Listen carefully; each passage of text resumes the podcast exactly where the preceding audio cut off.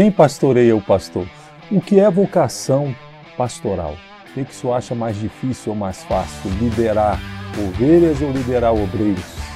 Quais são os maiores desafios do pastor? A igreja em si, as pessoas, a maioria, não todos, uma boa parte, nos tem como alguém superior. Nós somos quase que a, a quarta pessoa da Trindade. Isso não é verdade porque hoje nós temos pessoas muito preparadas teologicamente que te explica o grego, o hebraico, isso no aramaico, quer dizer que no grego, no novo, no antigo, ele é muito especialista para isso. Agora a vida dele não corresponde com o grego que ele prega. Não. Graça e paz no Senhor Jesus Cristo, sejam todos bem-vindos a mais uma edição do programa De Cristão para Cristão. Hoje com um tema muito especial e com um convidado mais que especial.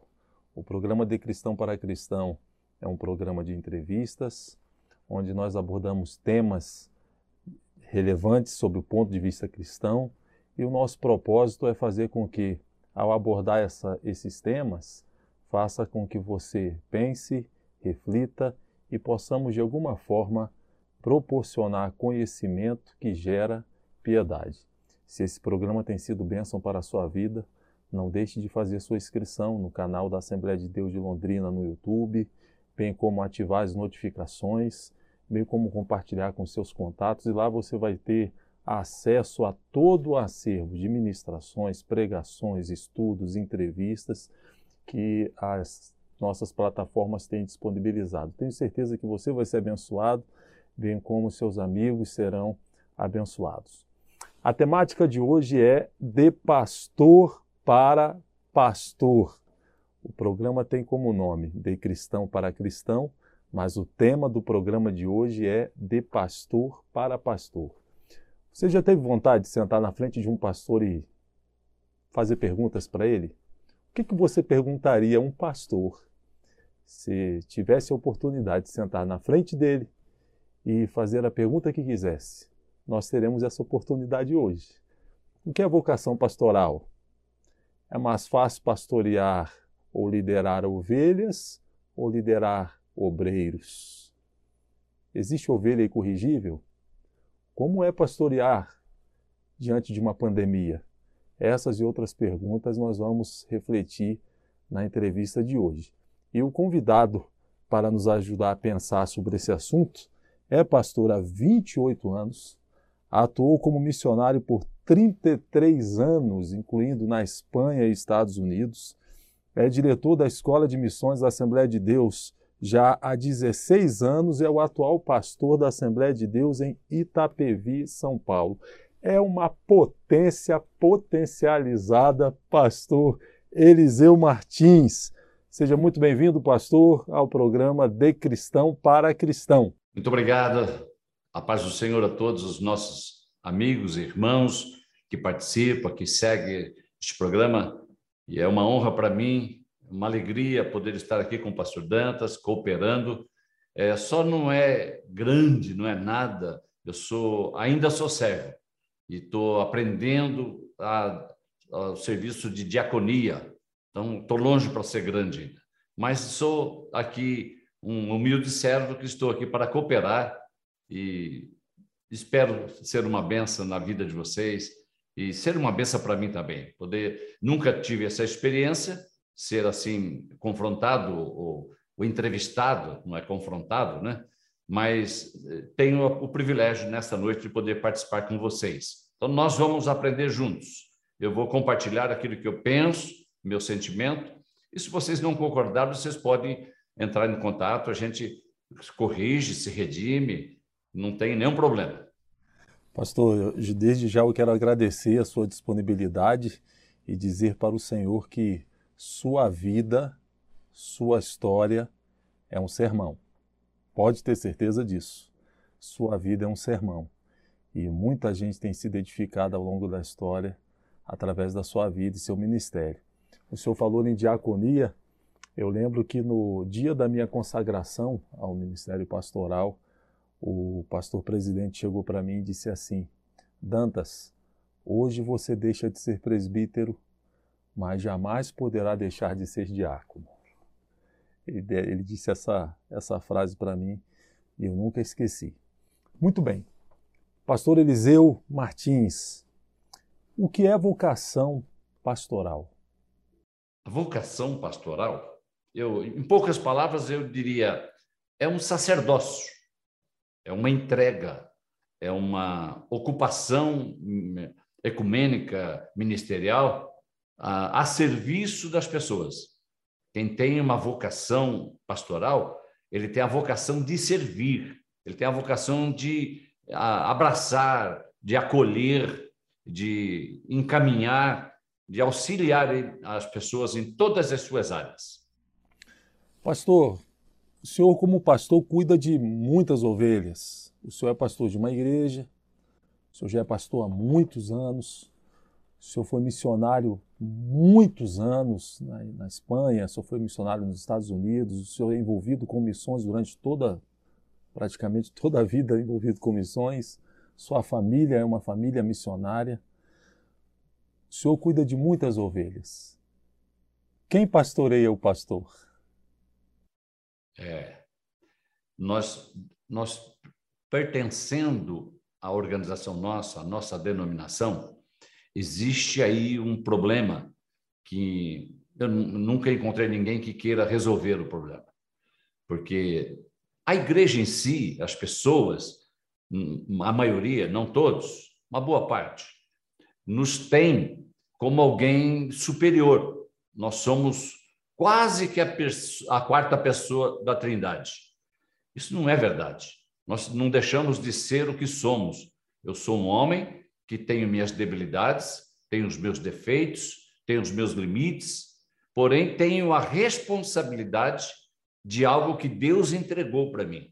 Então, ser pastor não deixa de ser homem, não deixa de ter deficiência, limitações, e as pessoas muitas vezes não entendem isso.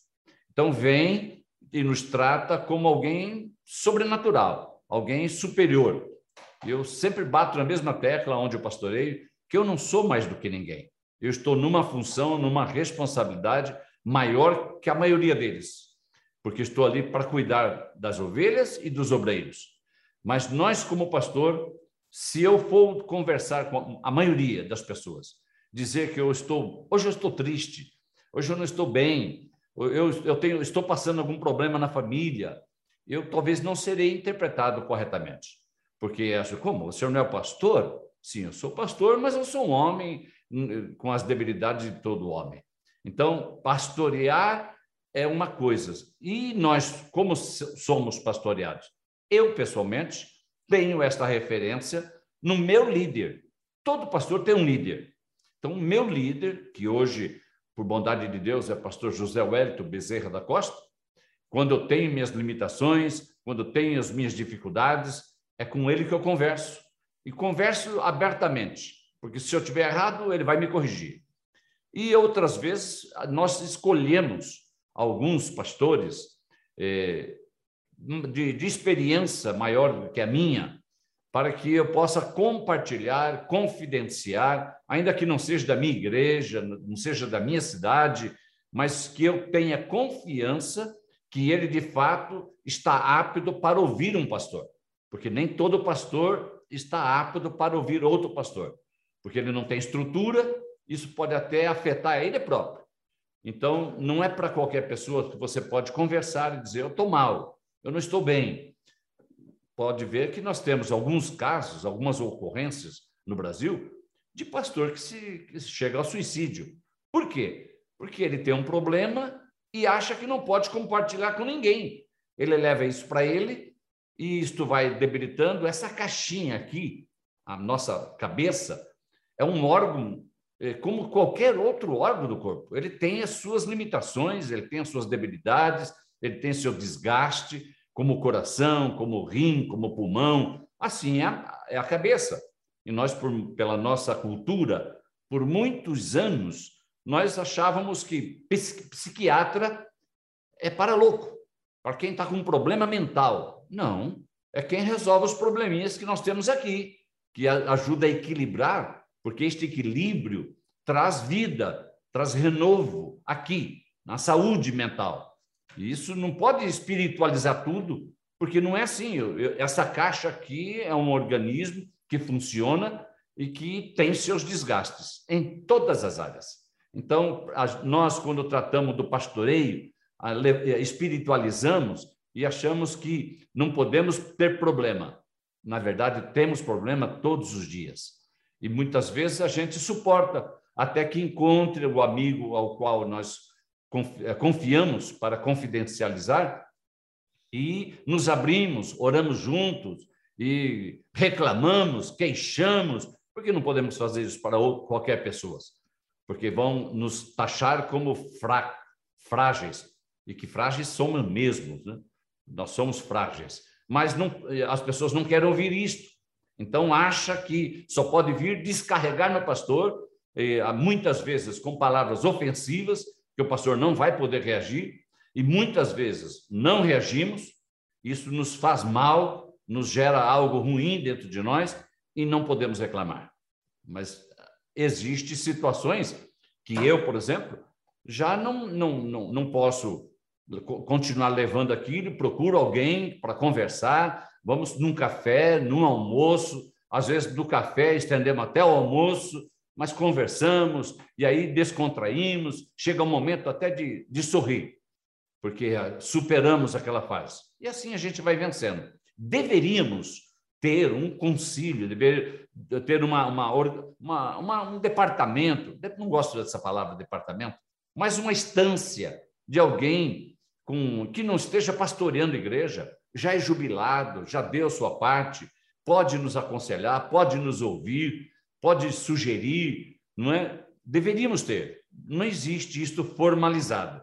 Então, cada um tem que se defender e buscar onde ele vai compartilhar. Isto é um, uma dificuldade muito grande entre os pastores, porque a igreja, volto a dizer, nos tem como superior e nós não somos superior. A gente tem as nossas limitações e precisamos muitas vezes expor, colocar para fora, não é? Eu não estou dizendo em relação a pecado, a, a tentação, porque também somos homens e também somos tentados. Mas como nós temos uma, uma obrigação de estarmos mais dependentes do Espírito Santo, de Deus na nossa vida, e nós estamos ensinando a igreja, temos que ter esse discernimento para entender quando as coisas podem caminhar para o lado errado. Então, no nosso, nosso porte, o, o nosso, a nossa postura de obreiro tem que ser diferente, porque somos tentados. E a gente tem que ser inteligente para saber sair de todas essas situações e não, não facilitar, porque o diabo quer derrubar o pastor. Ele pode não conseguir, ele tenta o auxiliar, ele tenta o presbítero, ele tenta o evangelista, porque quanto maior é a posição, maior será o escândalo. E nós já conhecemos algumas histórias assim, que trazem um prejuízo grande para a igreja. Mas a gente tem que ter essa inteligência, prudência, vigilância para não chegar nesse ponto. Mas não era sobre isso que eu estava dizendo.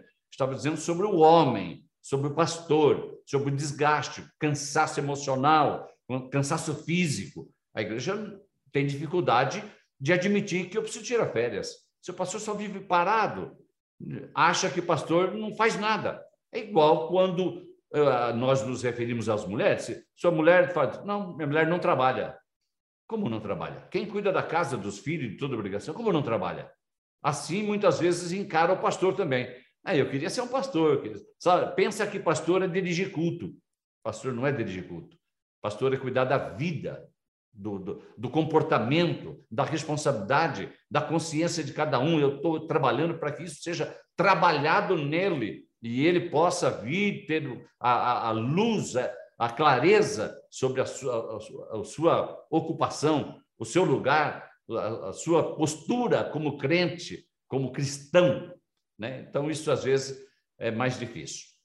Não sei se respondi. Ô, pastor, respondeu e parabéns pela transparência na resposta. Parabéns. Pastor Eliseu, há uma expressão usada por Paulo tenho sentido dores de parto, até que Cristo seja gerado em vós. O senhor acha que essa prática de sentir dores de parto para que Cristo seja gerado. Essa prática por parte de nós, pastores, ela está se desvanecendo de uma maneira geral? Pastor, eu não acho isso. Mas alguém pode dizer, ah, mas tem muita gente. Viu? Nós temos problemas em todas as áreas. No ministério também. Então, se tem pastores que, que leva, que toma isso com uma leveza, deu o que der, não tem, não tem nada a ver com a vida dele, então ele não está cumprindo o ministério ou não tem ministério. Foi ali por uma conveniência, foi ali por uma força, foi ali por uma politicagem, e isso aí é complicado. E existe, nós sabemos que existe. Mas o pastor que tem a vocação, que tem o sacerdócio, ele tem essa dor. É o que é mais difícil para nós.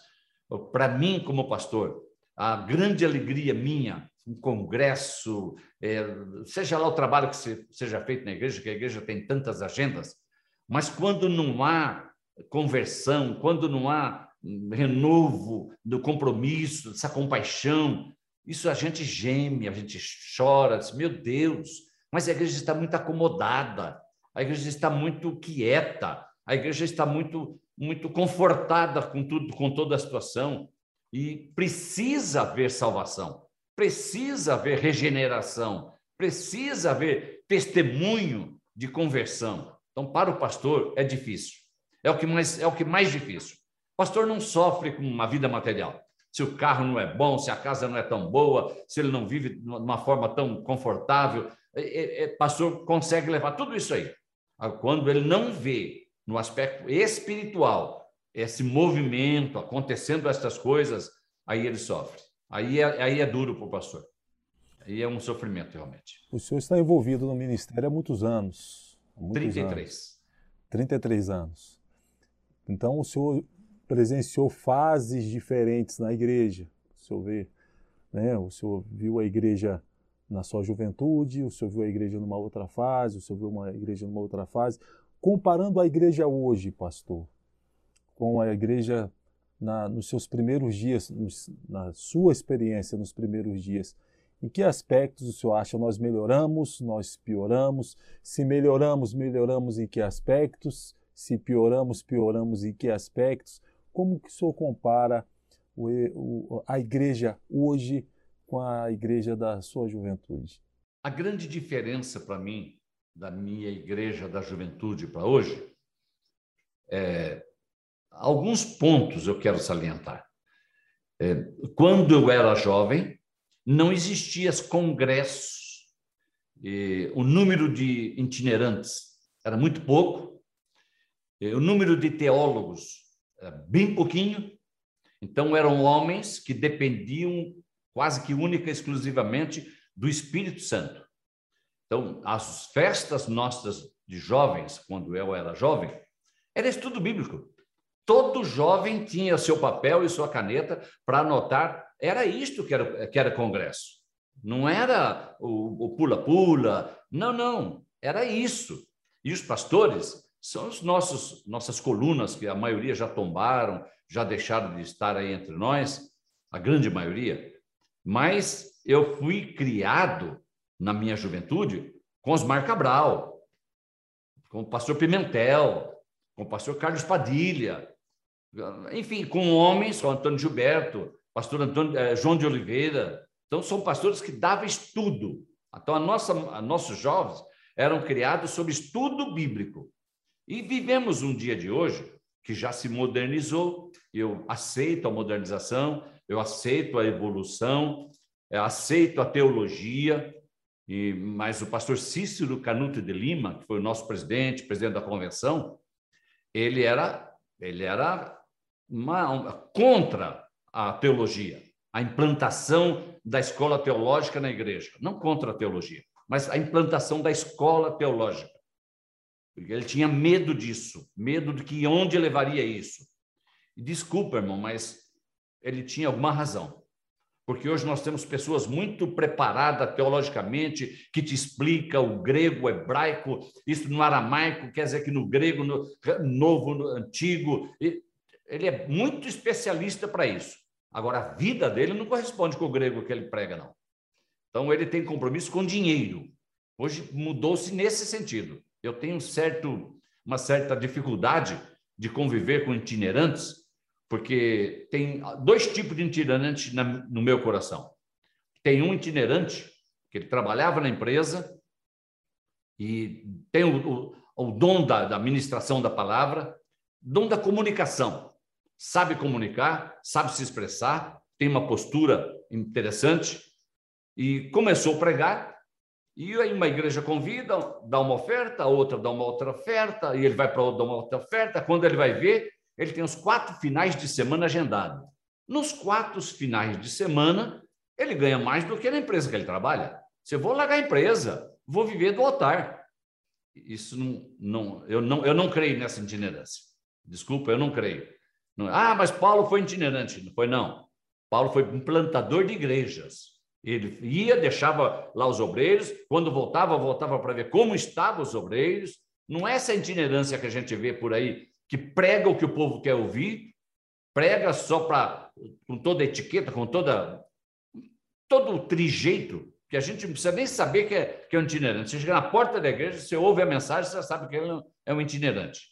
Mas que o pastor tem uma palavra diferente. O pastor tem compromisso com a igreja, tem compromisso com, com o tutano, com alimento, com coisas que não é o que a igreja quer ouvir, o que a igreja precisa ouvir, o que é vai, o que vai sustentar a igreja.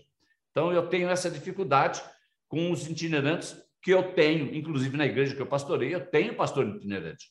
Trabalha de segunda a sexta até às seis da tarde, tem seu trabalho, prega em, em vários lugares, inclusive na nossa sede, mas não vai atrás de oferta.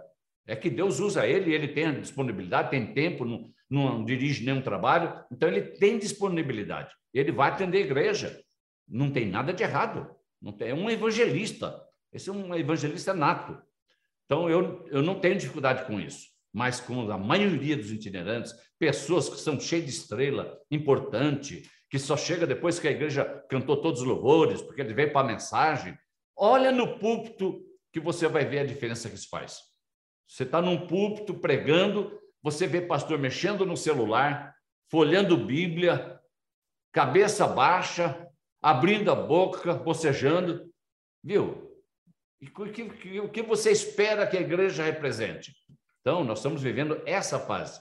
Essa, e aí, essa é a minha dificuldade. Essa é a diferença nos dias de hoje.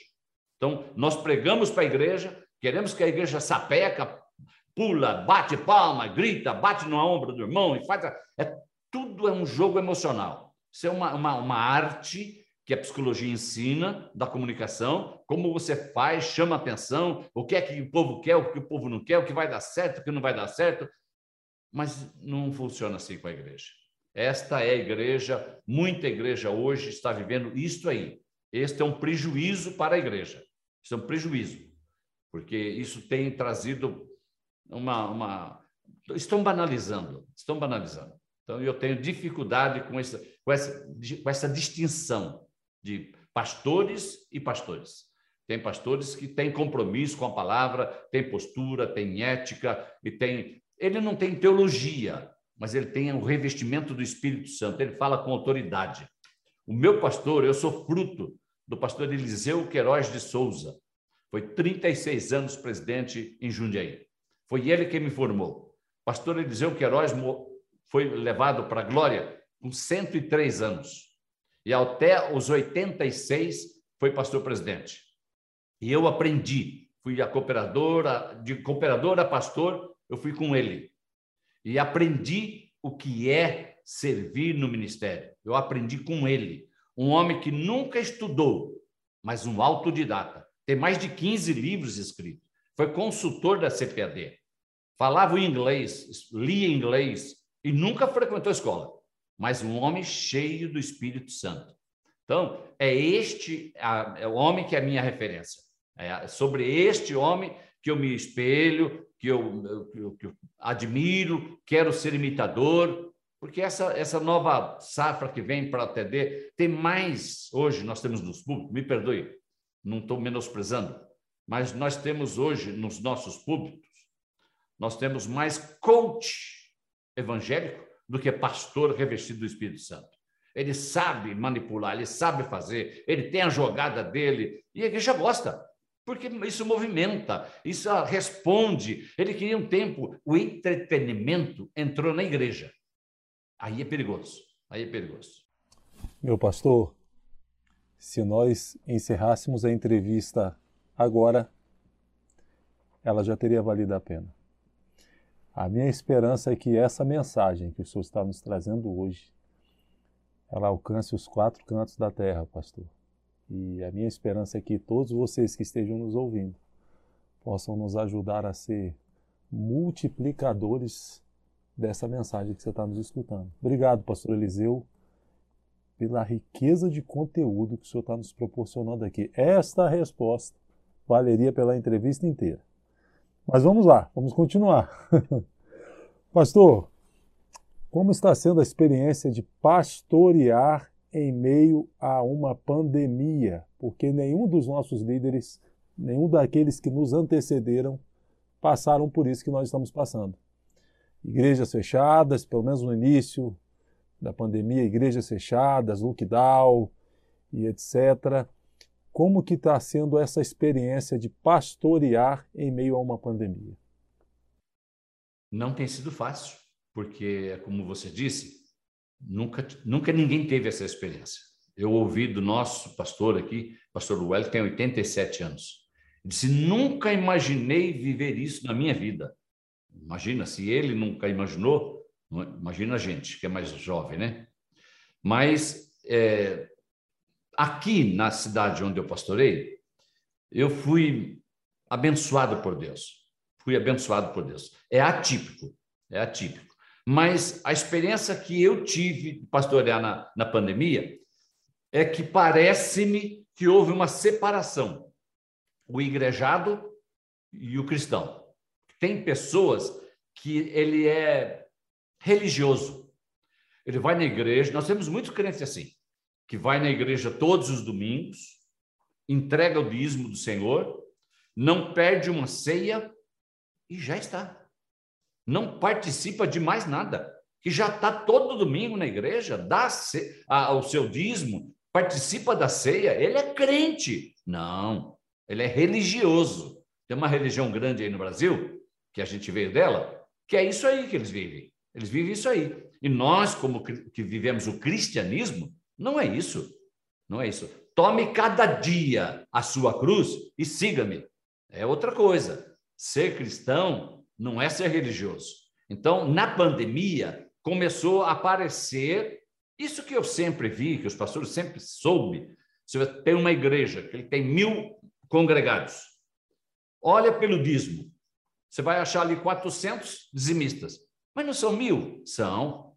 Mas dizimista fiel, 400. E os demais? Estão ali por estar. Eles, eles congregam. Mas ele está todo domingo, sim, mas não quer trabalhar no evangelismo, não vem na vigília, não está no culto de ensino, é, não trabalha no, no discipulado, não faz visitas, não faz nada. Isso não é com ele. Ele não tem dom, ele não tem chamado. Ignora o, o que a experiência que ele teve na conversão dele. Possivelmente faltou alguma coisa na conversão, ou não foi discipulado. Não é? Então, na pandemia, isso está muito claro. Está muito claro. Agora, eu disse que eu fui privilegiado, porque quando surgiu toda essa pandemia, todo esse barulho, eu falei com o prefeito da cidade. E o prefeito da cidade me disse o seguinte: Pastor, nós chegamos no momento em que, se a fé não for aplicada, que será de nós?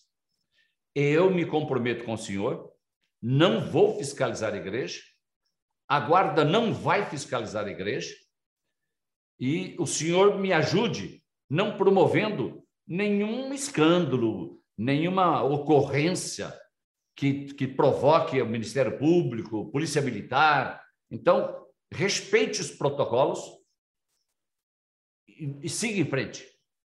Acontece que no dia anterior, o nosso presidente foi por um vídeo e disse: Irmãos, eu quero fazer um pedido a vocês. Não faremos culto presencial. Vamos trabalhar simplesmente com online. E eu pensei, meu Deus, e agora? Eu não quero desobedecer meu pastor. Aí chamei meu pastor por telefone e expliquei a ele. E ele disse: Eliseu, deixa o povo congregar. Tome cuidado. E eu fiz um desafio com a igreja. Nós vamos clamar a Deus com fé, com confiança. E Deus, que é misericordioso, não vai promover aqui certidão de óbito. Pode até pegar, pode até ir para o hospital, mas vem para casa. Vocês concordam comigo? E assim a gente vem clamando. Já estamos aí indo para dois anos, né? Eu tenho dois óbitos. Membros da igreja, dois óbitos. Eu perguntei numa ceia passada, perguntei quantos dos irmãos aqui já tiveram Covid? Levante a mão. 80%. E óbito, dois. E um foi de teimoso, porque eu, eu orientei, eh, aconselhei fazer, fazer a profilaxia, os cuidados que nós podemos fazer. Ele não quis fazer. Diz que não, não tem comprovação. Ok, se tem idade, faça o que você quiser. Terminou em óbito. A esposa que pegou também, eu disse: não faça isso com ela, não faça isso não. Administre isso aí e dê todo o protocolo. Ela está conosco na igreja até hoje. Então, um foi de teimoso. Talvez era o tempo dele mesmo. Mas Deus me honrou. Até aqui, Deus me honrou. Não é? Peguei, minha esposa pegou, filho, genro, netos, mas nenhum foi hospitalizado. Graças a Deus. Então, estar pastoreando na pandemia tem nos trazido algum resultado. Estamos aproveitando a mídia, isto que nós estamos fazendo aqui hoje, porque não era a nossa prática, nós éramos muito tímidos para isso, mas tivemos que fazer. Então, eu tenho os cultos nossos transmitidos online, é, tem pessoas online que foram curadas, porque nós ministramos a, a, a cura, a oração, a bênção sobre a vida deles, que realmente não podem estar no culto, estão comprometidos, e, e, até mesmo não vem para preservar a nós que ali estamos.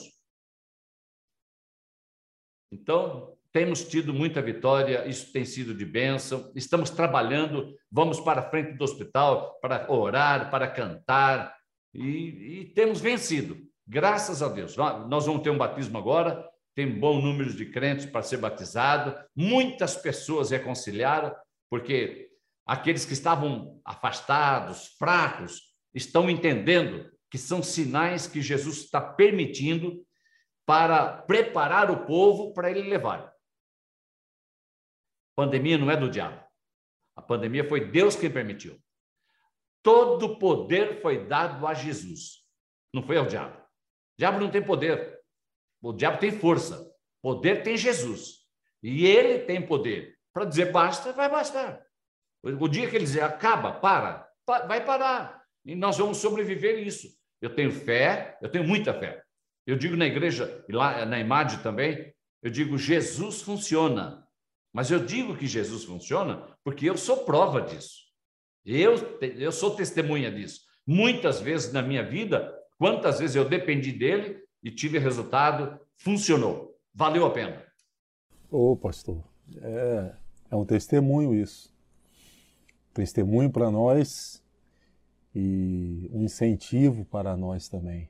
A postura da Igreja do Senhor, a sua postura, serve como exemplo a ser seguido por nós outros. Pastor Eliseu, existe ovelha incorrigível? Ovelha incorrigível? Olha, eu acho que não. Agora, o problema é que pode ser que não é ovelha. O, o sábio Salomão escreveu lá em Provérbios, capítulo 27, ele disse assim: Conheça o estado das tuas ovelhas, põe o teu coração sobre o gado, porque o bode valoriza o campo, a cabra dá o leite para o sustento, e a ovelha dá a lã para a tua, para a tua cobertura. Então, E ele põe, mandou eu pôr o coração onde? No gado. Então, não, às vezes, se você está tendo um problema, mas aquela pessoa não teve o um novo nascimento. Tem pessoas na igreja que vêm na igreja porque foi curado num câncer, foi liberto das drogas, é, o divórcio acabou. Então, aí ele tem, sente uma obrigação de vir para a igreja. Não é isso. Ser cristão não é isso. Ser cristão é nascer de novo, é deixar o Espírito Santo tomar a sua, a sua, a sua vida, o seu interior, sua mente, o seu coração, seus pensamentos, suas atitudes, tudo é dirigido pelo Espírito Santo. Se você não é essa criatura, está faltando alguma coisa. Está faltando uma, uma, uma, profundidade maior aí no relacionamento, na intimidade com Deus, porque não tem ovelha incorrigível. Porque a ovelha erra. A ovelha erra. Mas o pastor vai falar com a ovelha. Eu, não, eu pessoalmente, não tenho pressa, eu tenho toda a paciência. Eu tenho caso que leva mais de anos. Mas o senhor não vai tratar? Calma, calma. Às vezes tem circunstâncias que eu dependo que a roda vire, precisa virar, para mim chega lá. Deus vai me dar oportunidade. Quem é dono da igreja é Jesus. Quem deu o sangue pela igreja foi Jesus. Ele me pôs para pastorear, ensinar, orientar o caminho, quando está mal, quando não, está correto. Isso é, é meu papel. Convencer ele tem que ser o Espírito Santo. E ele tem que desejar. Ele tem que aceitar. Porque se ele não aceita isso, o pastor não consegue mudar ninguém. Eu não mudo ninguém. Eu, eu entrego, eu falo. Quem me dá oportunidade, quem quer é oportunidade, comigo tem oportunidade sou, eu acho que todas as pessoas merecem mais uma chance. Não, mas já deu cinco, merece mais uma. Nós estamos vivendo a dispensação da graça. É, não é porque ninguém é melhor que. Não, é a graça de Deus. É a graça. Então, eu acho que ovelha incorrigível, não sei, eu tenho medo de dizer que isso existe. Eu acho que não é ovelha. Se não aceita a correção, não, não, já. Ou talvez nunca teve essa experiência viveu numa aparência que não, ele não consegue sobreviver muito tempo. Tem pessoas na igreja que está aí há 10 anos, mas tem uma vida toda atrapalhada, um testemunho atrapalhado. E como é que uma hora ele não vai subsistir? Uma hora ele vai fracassar porque ele está vivendo dentro de um, de um esforço dele. Não é o Espírito Santo que dirige a vida dele. Nós pregamos, nós assembleanos, pregamos e acreditamos que o Espírito Santo é a terceira pessoa da Trindade. Nós cremos assim. Nós falamos isto. Mas nós não vivemos isto. A maioria das pessoas não vive como se o Espírito Santo fosse a terceira pessoa da Trindade. Você vai ouvir ele orar, às vezes no microfone, e dizer: Ó oh, Senhor, visita-nos nesta noite. Visita? Então você não é templo? Então não é, é morada? Que história é essa de visita? Não tem isso, é, sabe? É que a gente tem aí uma seita que prega que o Espírito Santo é uma força ativa. É o que exatamente a gente na prática faz. É, dá esse fluido, dá essa força. Não, não. Eu sou templo, sou guiado, orientado, repreendido pelo Espírito Santo. Então, quando isto não é verdade, então falta alguma coisa em mim. Por isso que eu acho que não tem a ovelha incorrigível. Existe membro incorrigível. Que riqueza de resposta, pastor. Que riqueza de resposta.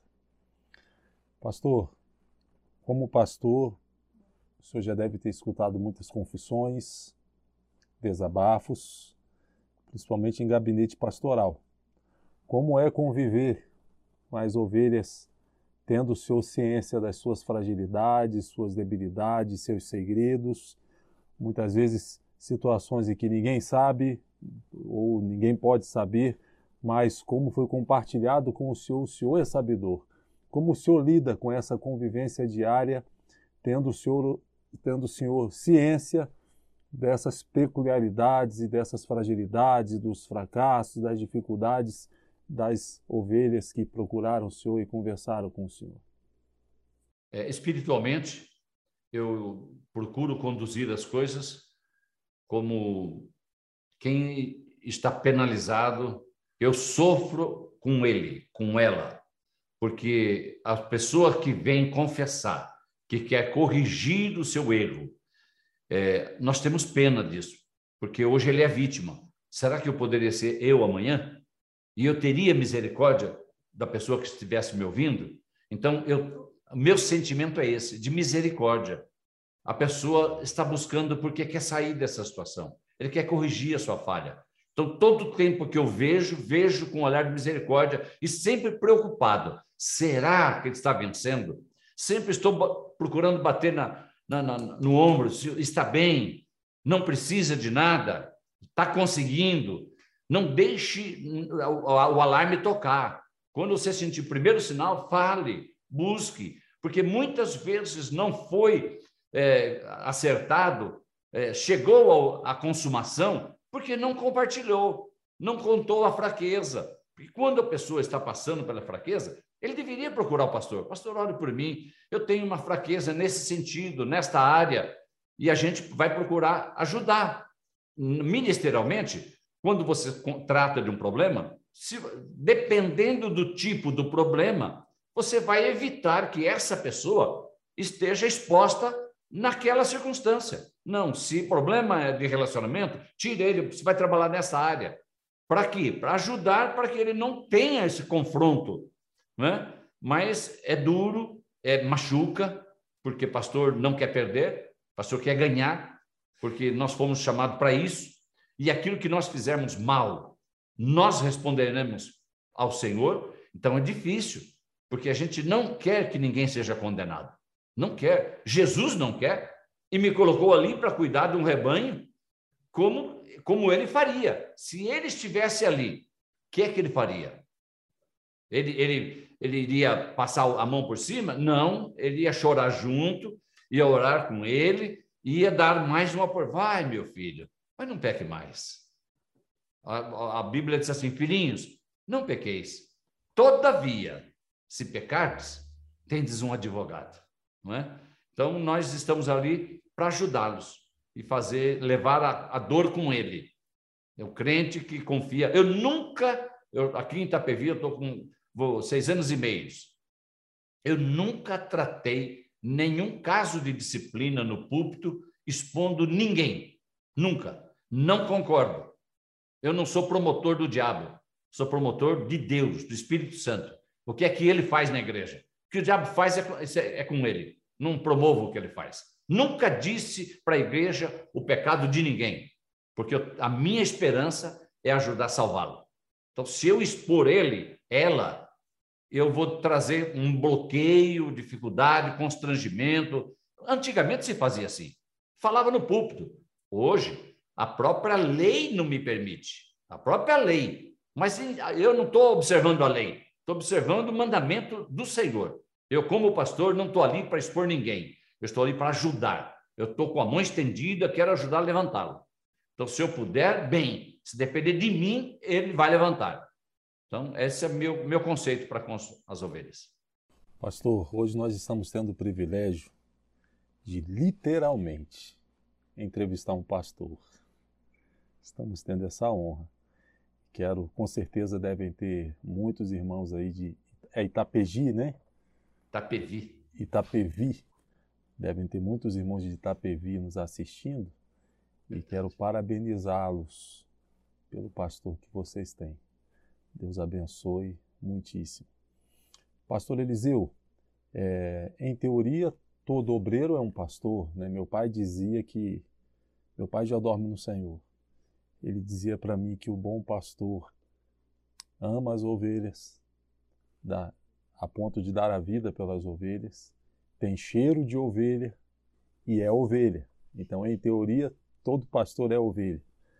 Mas a título de, de para facilitar a pergunta, o que, que o senhor acha mais difícil ou mais fácil, liderar ovelhas ou liderar obreiros? Mais difícil é liderar obreiro. Porque o, há, há, duas situações é, em ambos os lados, tanto a ovelha como obreiros. A ovelha que você na sua gestão, quando você estava pastoreando, converteu, conheceu Jesus, conheceu o teu jeito, aceita a sua forma, porque se converteu com você. Essa ovelha é ovelha que te traz um peso muito grande. Todo obreiro que você levou ele de cooperador ao ministério, ele pensa igual você. Ele quer satisfazer a, a, a, o seu ministério, atender a tua visão, o teu anseio, os teus projetos. Ele trabalha para abençoar o seu ministério. Agora, quando você recebe obreiros formados, obreiros de criação, adotados, aí é difícil, porque ele te questiona em tudo é, e traz muitos problemas. E se você não tiver sabedoria, unção e a graça de Deus, te traz prejuízo. Ele te traz prejuízo. Ele não, ele não mede nada para entrar numa queda de braço com você. Ele não está nem aí com a situação. Ele quer que, que a, a posição dele prevaleça. Então é mais difícil pastorear pastor. Eu tenho aqui só é, evangelista, pastores e presbítero, hum, talvez uns 100. Entre os obreiros todos, mais de 400. Mas os obreiros são menos. O, o que estão no púlpito é o mais difícil, irmãos. É o mais difícil. Você pode, você é pastor, você pode ver que o mais duro, a igreja corresponde, o mais duro é aqui, ó, quem está sentado atrás de você, que na minha opinião, sentaria só eu ali. Vai o resto, senta ali, é a igreja. Para que, você tem que ficar aqui em cima? Mas isso, essa, essa mensagem não vai nem me fazer bem quando alguém vê isso. Vê, Olha o pastor defendendo. Não. Tem, tem igreja que o púlpito é maior do que conjunto coral, maior conjunto não sei o quê. É, sabe, o púlpito tem 80 lugares. Para que isso? Para que serve isso, Jesus? Eu nunca, é o que você disse, eu nunca vou deixar de ser ovelha. Não estou, não tenho um compromisso com o culto hoje, não sou um auxiliar de culto. Eu sento ali com a minha esposa, eu vou cultuar a Deus ali. Por que, que eu tenho que estar lá em cima? E ele senta lá em cima e faz a maior, a maior dificuldade. E eu fico doente quando no púlpito não há glória a Deus, quando no púlpito as pessoas estão tá descuidado, quando no púlpito o obreiro não contribui, irmãos. Obreiro não dá oferta. Como que ele pode ser obreiro, sentar no púlpito e não ofertar? Oferta é um dos elementos do culto. Quem leva Bíblia, harpa, canta, ora e não leva oferta? Culto é serviço, serviço de adoração. E nós estamos indo para um serviço de adoração ao Supremo, ao Senhor dos Senhores, à Trindade. E vamos desprovido? Pode acontecer de um dia pela força da circunstância, desempregado, não ter um tostão, foi a pé para a igreja. Deus sabe disso, Deus sabe. Mas isso não é constante. O teu desejo era estar tá contribuindo. Né? E, e, e infelizmente, no púlpito é onde a, a ocorrência é maior. Eu tenho muita dificuldade. Eu tenho um segredo para revelar a você. A igreja que eu pastorei não use isso aqui. É proibido não usa celular. Tá aqui na, na igreja, ah, mas tem Bíblia no celular, viu? É boa, eu tenho aqui. Eu tenho Bíblia, harpa, eu tenho aqui. Porque às vezes está no avião, está no trem, está na rua, você pode desfrutar. Mas na igreja, eu levo a minha Bíblia, a Bíblia. Porque quando você passar na calçada, você, ó, ó, lá vai um crente, olha o irmão lá, olha lá o irmão lá. Por quê? Ele está vendo a minha Bíblia. Isso não é peso, isso é uma marca. Eu quero que todo mundo veja. Eu quero, eu quero perturbar essa gente aí dizendo, eu sou crente, viu? Eu sou crente. Não é?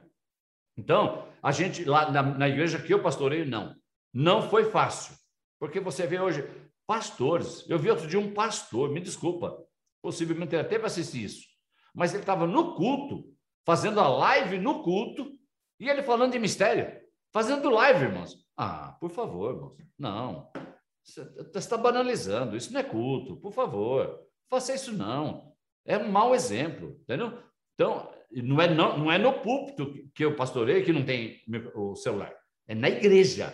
Se você vê na igreja alguém fotografando, não é da igreja, não é. Porque na igreja ninguém usa. E ninguém na igreja que eu pastorei levanta e se retira da igreja antes da bênção apostólica. são princípios, são valores, é o cristianismo que eu estou levando. Isso aí é, é, é, fundamental, isso é importantíssimo. Que a gente, quando vamos prestar um culto a Deus, tem que ter qualidade. É o Supremo Senhor. Que é isto? Nossa postura, nossa vestimenta, nosso comportamento, nossa mente está voltada totalmente ao culto, ao serviço que estamos prestando. Nós não podemos sair de um culto da forma como nós entramos, porque então ficou vago. Perdemos o tempo ali só. Então ninguém assiste culto, todo mundo cultua e é individual, né? Então tenho essa dificuldade de lidar com algum tipo de gente assim.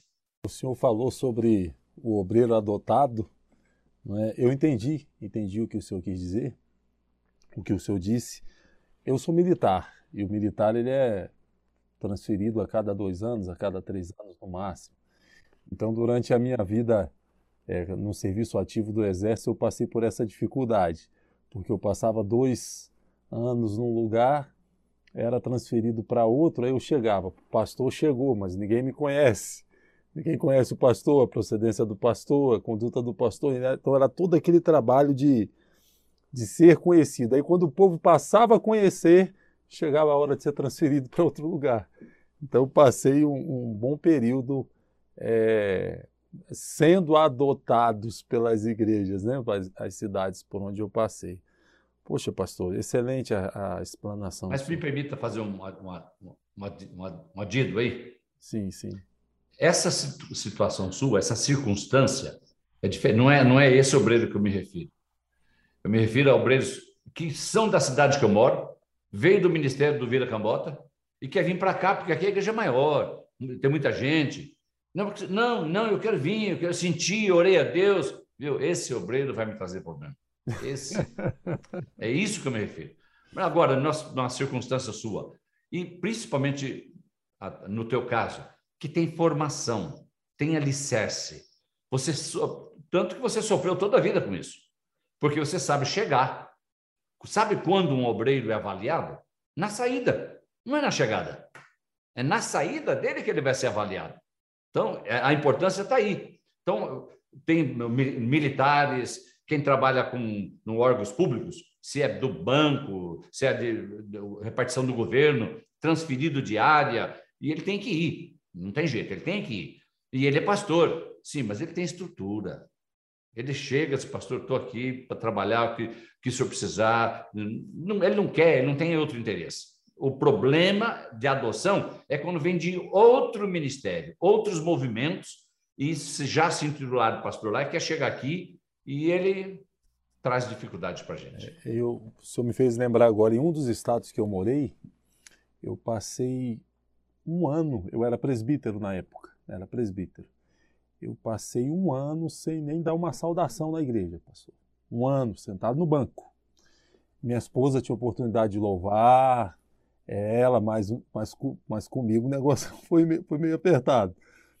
E nos primeiros meses eu estranhei, mas depois é, é, eu levei, eu, eu, entendi que era o, o, sistema, a cultura e o costume da igreja. Eu ia para o culto para adorar a Deus, é? E com, após um ano, após um ano estando na, congregando naquela igreja, que eu tive o presbitério reconhecido. Né? Uma, foi uma, é uma experiência que eu carrego comigo aí. Mas eu concordo com o senhor, concordo e comungo da mesma, da mesma opinião. Pastor Eliseu, em sua opinião, quais são os maiores desafios do pastor? Maior desafio do pastor? Poxa, são tantos, né? São tantos. São tantos. Mas, para mim, para meu, meu ministério, meu maior desafio é eu conseguir transmitir para o rebanho que Deus me colocou para cuidar o sentimento que o Espírito Santo pôs no meu coração. Compromisso de levá-los aos pés de Jesus. O maior desafio é esse de tirar as pessoas do seu conforto, da sua mesmice, é, não sendo frutuoso, e estando ali e achando que isso está tudo bem. Esse é o meu maior desafio, fazer com que eles entendam. E eu demorou um pouco, onde eu estou pastoreando, porque era um outro sistema. Eu fui suceder um pastor de 29 anos. Então, é difícil. É, eu, quando, se eu ficar numa igreja 29 anos, eu vou, vou, vou sofrer a mesma coisa do companheiro que eu sucedi, porque 29 anos é muito anos, é muito difícil manter a, a, o mesmo ímpeto, o mesmo fogo, a mesma, a, a mesma força. Não é bem assim. As coisas se complicam. Mas o meu maior desafio é ver com que a igreja entenda a visão que Deus me deu para estar ali pastoreando, porque cada pastor tem, tem uma forma de trabalho. E eu, eu, depois de 29 anos, veio eu. Depois de mim, virá outro. Então, será uma outra fase, será uma outra experiência. Então, eu quero que neste tempo, isto que Deus deu a mim, que eu consiga colocar isso nos irmãos, no coração dos irmãos, moldar, arrumar, deixar as coisas do jeito que eu entendo que é um cristianismo, submissão, que é alguém serviçal, o que é, o que é verdadeiro cristianismo. O que é o verdadeiro cristianismo? Porque as pessoas, na verdade, não entendem que o cristianismo é renúncia, cristianismo é serviço. É, nós, se nós nos intitulamos cristãos, é porque seguimos a Cristo. Ele é a nossa referência, ele é a nossa bússola, ele é o nosso orientador. O que é que ele faria se ele estivesse aqui? O que ele fazia quando ele esteve? Então, a último, último, um dos últimos atos de Jesus, como Deus aqui na terra, como homem, o que, que ele fez? Pegar uma bacia e lavar os pés dos seus discípulos e ainda dizer assim: Isso que eu estou fazendo é para vocês aprender, faça vocês também. É entrega, é doação. Então, cristianismo é isso, é fazer o bem. Um do maior mandamento qual é? Amar a Deus sobre todas as coisas e o próximo como a ti mesmo. Quem diz que ama a Deus e não ama o próximo é mentiroso. E, é, e na igreja, a gente vive isso?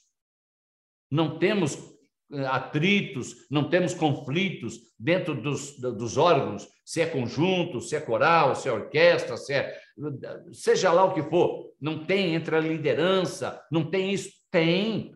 Eu já vi pessoas deixar de frequentar porque o maestro mudou de cadeira. Eu toda a vida sentei aqui, agora chega ele quer mudar eu. Ele está pensando o quê? Então, essa pessoa não era cristão. Essa pessoa estava. O que é, qual é a motivação de você estar na igreja?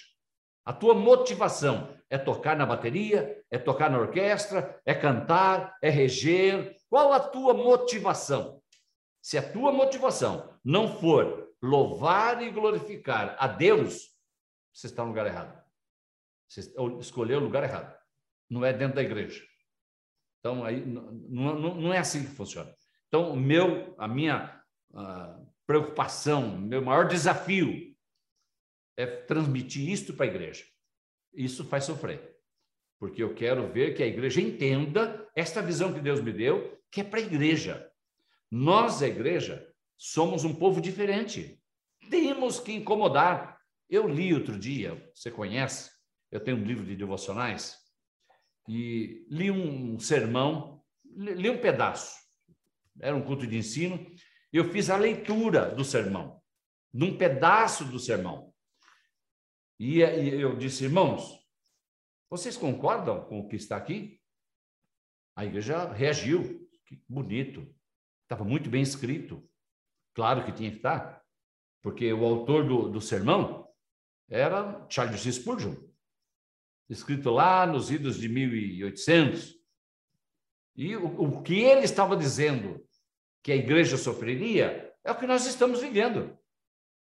Então, o que, que é a minha preocupação? Tudo isso ele pregava lá porque existia, existe hoje, eu continuo falando porque Jesus não veio ainda.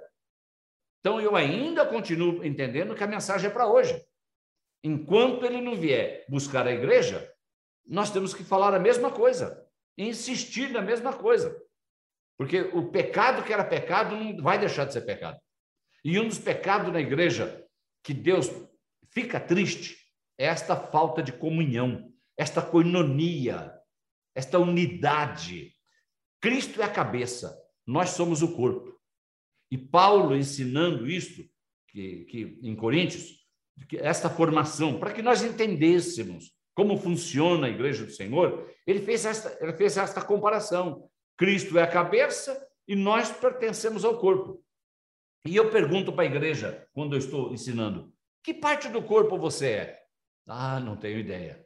Porque dentro do nosso corpo, quantos órgãos, células, é, são bilhões, existe no nosso corpo para ele funcionar.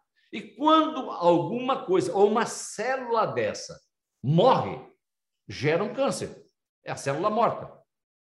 Então, tudo tem que ter uma sintonia perfeita, porque somos o corpo. E que parte do corpo o Senhor me escolheu? Então você vai lá em 2 Coríntios, 1 Coríntios capítulo 12, versículo 18, você vai lá e, e, e colocou Deus, cada um no corpo como ele quis. Então eu sou no corpo de Cristo o que Deus quis, não o que eu quero. Então eu tenho que glorificar a Deus, agradecer a Deus pelo privilégio de poder estar servindo, cooperando. Ele não quer que eu seja pastor Dantas. Não. Ele não quer que eu seja pastor José Wellington. Não. Ele quer que eu seja o Eliseu. Porque no corpo eu sou Eliseu. Eu não sou Dantas, eu não sou é, José Wellington, não, eu sou eu. E ele quer que eu seja fiel e comprometido e atento para aquilo que ele quer fazer através da minha vida. Meu pastor, como que é pastorear gerações diferentes? Porque há um conflito muitas vezes de gerações na igreja, né? Nós temos, às vezes, aquele grupo que gosta do hino da harpa cristã, grupo mais ortodoxo, mais tradicional. Às vezes temos uma geração mais nova, que mais voltada para a área tecnológica, gosta mais de louvor, de corinhos e etc. Como que é pastorear diferentes gerações na mesma comunidade? É aceitar a todos da mesma forma. Com sabedoria, com a graça de Deus, há lugar na igreja para todos. Mantendo a mesma ordem, mantendo a mesma coinonia, a mesma sintonia. É possível cantar os três hinos da harpa, ouvir os jovens cantar os hinos que eles cantam e poder louvar com os nossos, com nós, chamamos na nossa igreja com o grupo de, de louvor que prepara para uma a, a palavra. Eu só tenho uma observação para fazer nesse sentido, que eu tenho um, critério comigo, que louvor a Deus é louvor a Deus. Hinos cantado na primeira pessoa não é louvor a Deus. Tem hinos que até pouco fala de Deus.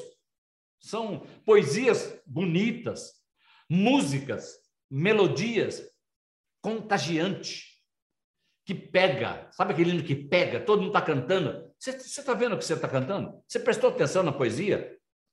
Você, você observou que você está cantando que não está louvando a Deus em momento nenhum? Então, isso eu trabalho com a igreja. Agora, que eles tenham a liberdade de cantar louvor, eu não tenho a prática aqui, porque respeito ao ministério, mas aqui não aplaude. Cantar batendo palma. Eu morei na Espanha, lá é palma, é palma, é palma, isso funciona, entendeu? Nós não temos o costume. Eu tenho que saber estar em todos os lugares. Não bate palma? Não bate palma. Não precisa bater palma. Dá glória a Deus. Não tem problema. Não é? Mas eu tenho que saber aceitar os adolescentes como adolescentes, os jovens como jovens, respeitar os, o grupo de varão, as irmãs do ciclo da oração, elas vão cantar os hinos. Todos os hinos, eu trabalho com a liderança da regência da música, eu não quero hino que venha aqui dizer que você vai pisar na cabeça, que você vai fazer. Isso não é hino, isso não louva a Deus. Cante aquilo que vai louvar a Deus, porque aí o Senhor recebe. Então você não está perdendo tempo, você está fazendo um sacrifício agradável a Ele. Pastor, o, hoje é quase que imperativo a inserção da tecnologia e, a, de certa forma, a pandemia até nos forçou a isso, né? cultos online, lives etc. Mas, em sua opinião, o senhor acha que a pregação na internet, os cultos online, substitui a experiência comunitária? Ela pode é, ser, é, como nós, nós temos hoje, enciclopédias, livros, bíblias Quanta natureza de Bíblia a gente tem hoje? Tem Bíblia para motorista, tem Bíblia para garçom, tem Bíblia para mulher, tem Bíblia para Bíblia para tudo. Na verdade, a Bíblia é uma só. Isso é um mercantilismo para vender. Mas nós temos, nós temos. Você quer uma Bíblia para pescador? Tem Bíblia do pescador, tem Bíblia do missionário. Então, tem Bíblia para tudo. Temos coleções de enciclopédias, de dicionários, etc. Em casa, na nossa estante.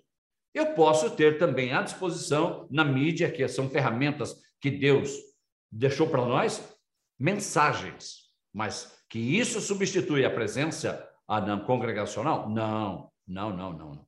Aí existe o perigo dos desigrejados. E isto promove os desigrejados. Eu não vou na igreja hoje, porque eu tive uns amigos aqui me visitando hoje e foram embora, já era tarde. Até que eu tome banho, me arrume, eu vou atrasar. Eu vou assistir o culto daqui. É isso mesmo, você vai assistir o culto. Aí está o perigo. Entre assistir e cultuar é diferente. Quem cultua quer estar com o corpo, quer estar junto.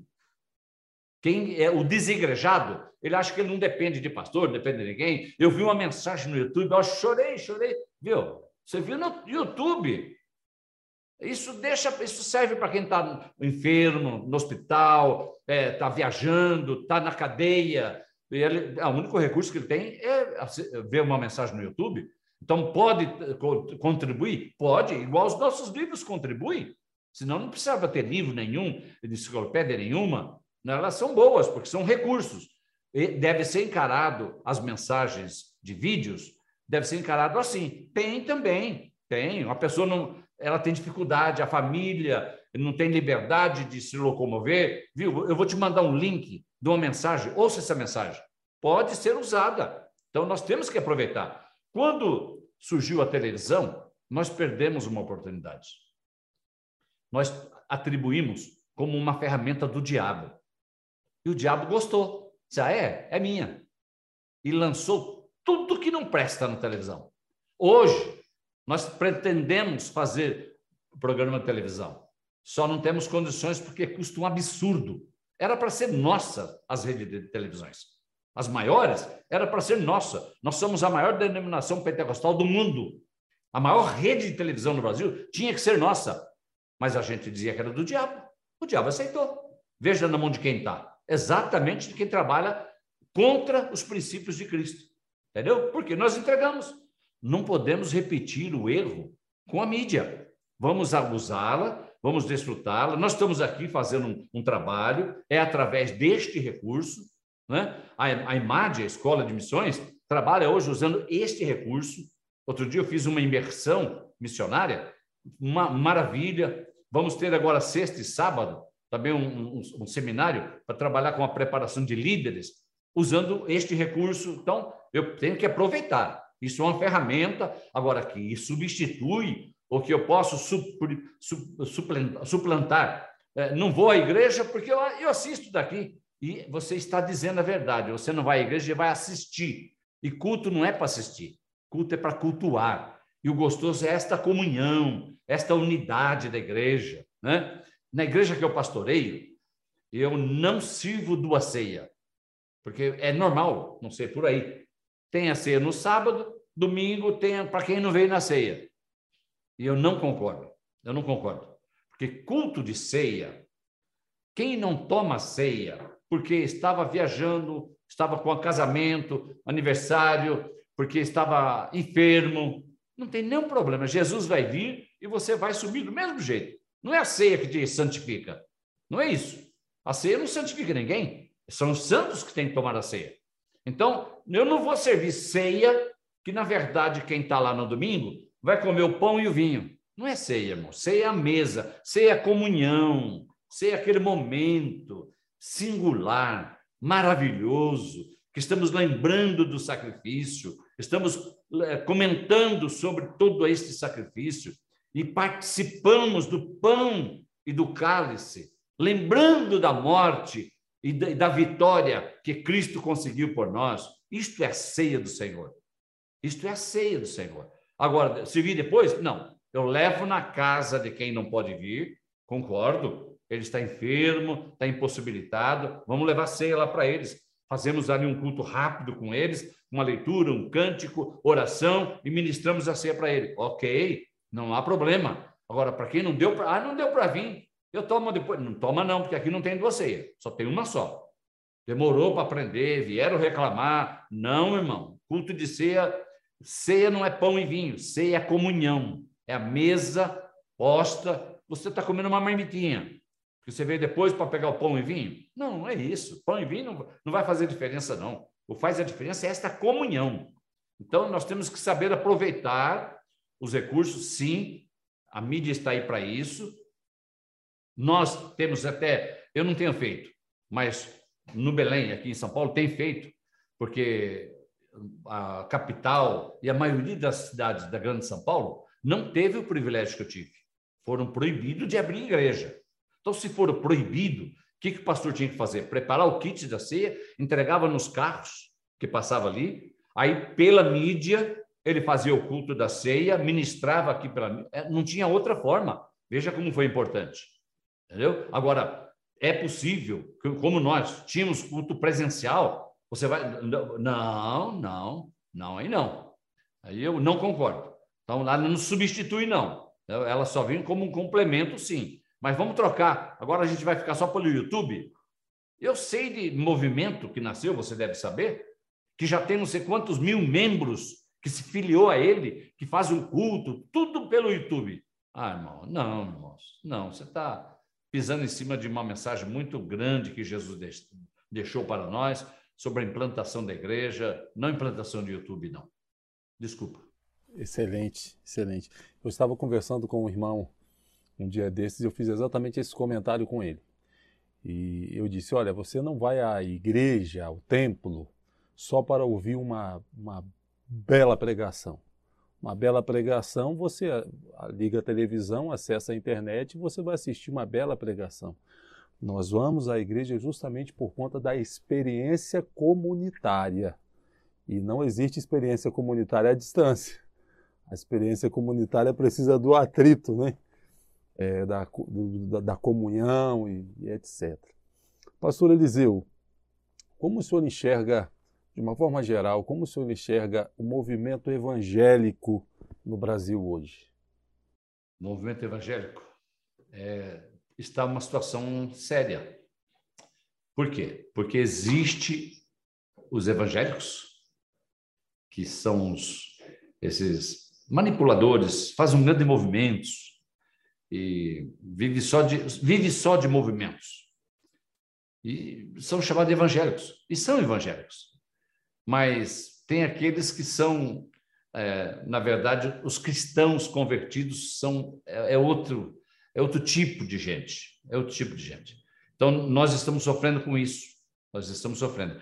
Nós temos muitos líderes que são bons comunicadores que fundaram movimentos evangélicos só com crente. Só ele fez pouco batismo e levou milhares de pessoas. Aqui na, na, na, na minha redondeza aqui de onde vivo eu, tenho alguns movimentos desses. Pessoas que, por causa do conjunto musical, por causa da banda, por causa do coral, ele criou um movimento dele lá, mas quem criou esse movimento? Só crente. O que, que o reino ganha com isso? Nada, nada. É, é dividir esforços. Não, é divisão de forças. Não, isso não, não, não, não está correto. Não pode ser assim. Então, nós estamos vivendo hoje isso aí. Se você tem é, um grande, uma grande banda, como que estão criando as igrejas hoje? Preta, jogo de luzes, entendeu? Aí só tem as mensagens que satisfaz. Olha, fica tranquilo, eu profetizo bênção para a tua vida hoje. A porta de hoje, Deus está dando uma palavra para você hoje. Mas só isso passa caixinha de promessa? Só, só essa palavra? Não, então, nós estamos vivendo isso hoje, que parece que eles estão mais certos do que nós, porque eles juntam mais gente do que nós. Só que para fazer parte dos que serão chamados, não basta isso não. Vai ser uma surpresa muito grande. Vai ser uma surpresa muito grande no dia do arrebatamento. Porque tem muita gente, como disse a palavra, que naquele dia vai dizer: Senhor, no teu nome Eu preguei, eu profetizei, fiz sinais e maravilhas. E o Senhor vai dizer: Aparta de mim que não te conheço. Ué, quem faz isso é novo convertido? Não, não é novo convertido. É quem está lá dentro movimentando, está lá. Isso tudo não vai levar nada. Cuidado, porque essa é a tendência dos finais do tempo. Que pessoas que satisfaz o que o povo quer. Eu acredito que hoje aqueles que estão assistindo esse programa, principalmente os obreiros que tiveram a mesma formação que o senhor teve, eles devem estar aplaudindo, né, aplaudindo pelo fato de, de dessa voz hoje estar tendo esse espaço, né? E o senhor está falando aí o que muitos deles gostariam de falar e muitas vezes não tem um espaço nem oportunidade de estar falando e hoje o senhor está se posicionando. Pastor, o que desqualifica um obreiro para o ministério? Para meu conceito número um, fidelidade.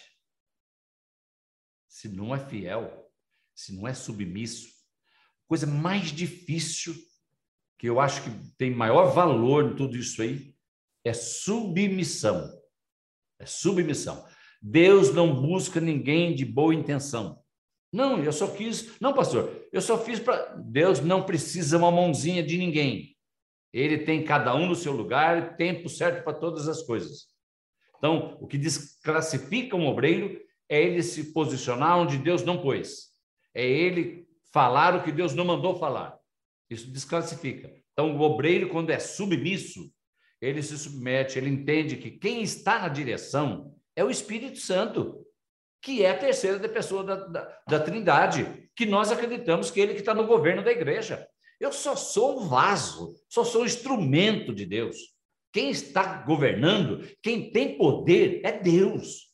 Eu não, não tenho poder, não posso fazer nada.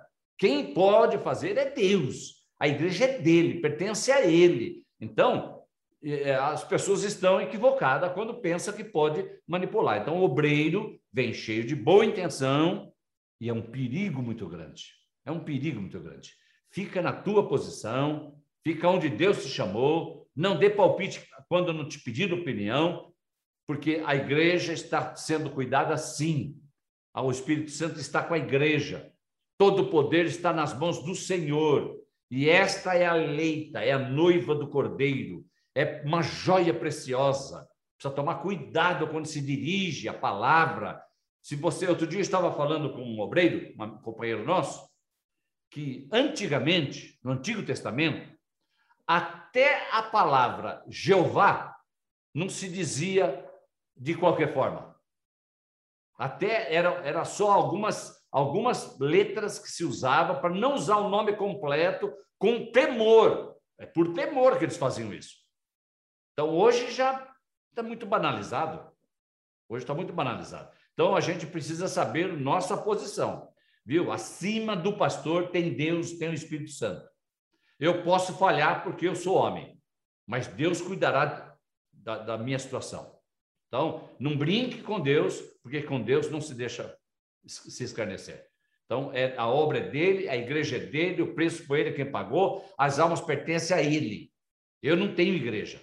Eu estou ali como um servo, cuidando e sendo orientado pelo Espírito Santo. Buscar esta orientação todos os dias para cada decisão, sem pressa, deixar que o Espírito Santo me dê a oportunidade, o momento certo para me tomar qualquer atitude, porque a igreja não é minha.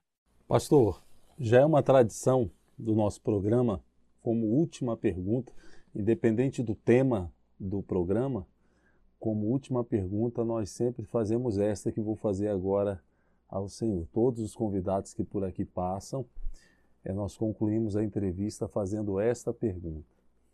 Pastor Eliseu, o que é o Evangelho? O Evangelho em si já diz boas novas. O Evangelho é boas novas. E o Evangelho é para ser anunciado, pregado. É para ser dito. Em tempo, fora de tempo, aonde nós estivermos. E o evangelho pode ser pregado sem ser dito uma palavra. Porque a minha vida transmite o evangelho que eu, que eu assumi. Aquilo que eu creio, que eu vivo, a minha vida transmite ele. Também é o evangelho. Eu estava com a minha esposa essa semana num shopping. Ela entrou na, numa livraria para fazer a compra de alguma coisa, eu fiquei por lá de fora. É por causa da pandemia, para não dar aglomeração, eu fiquei por lá de fora. Veio um cidadão para mim e disse: o senhor tem interesse de ouvir sobre um loteamento que estamos lançando? Eu disse, Muito obrigado, eu não tenho interesse, não tenho condições. Ele saiu de perto, voltou e me disse a mim: O senhor é de tal igreja? Falei: Não, eu sou da Assembleia de Deus. Ah, eu vi que o senhor é diferente. Isto é o Evangelho. Isto é Evangelho. É, é quando você diz assim: Eu sou da igreja, eu sou da Assembleia de Deus. Você não acredita. Verdade mesmo? Você acredita mesmo? Como assim? Você está manchando o Evangelho. Você não está fazendo com que ele brilhe. O Evangelho tem que ser brilhado. Ou ele brilha na minha vida, ou ele brilha na minha palavra. Mas ele tem que ser vivido. O Evangelho é para ser vivido. É as boas novas que nós queremos viver e transmitir aos demais. Meu pastor, tem coisas que são mais fáceis de serem sentidas do que explicadas, não é verdade? E não tenho palavras para agradecer ao Senhor a grandeza que foi o programa no dia de hoje. Tenho certeza que todos aqueles que estão nos ouvindo certamente não estão da mesma forma que estavam quando começou o programa. Eu posso dizer, pelo menos por mim, é, cresci muito nessa entrevista, ouvindo tudo que foi dito pelo senhor. Muito obrigado.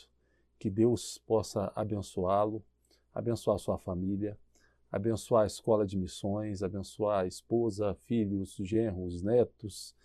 Que o senhor seja próspero e que, sobretudo, a presença de Deus seja a marca registrada em sua vida. Muito obrigado mesmo por ter disponibilizado seu tempo, seu conhecimento para cooperar na edificação de todos aqueles que têm acesso ao programa de Cristão para Cristão. Muito obrigado.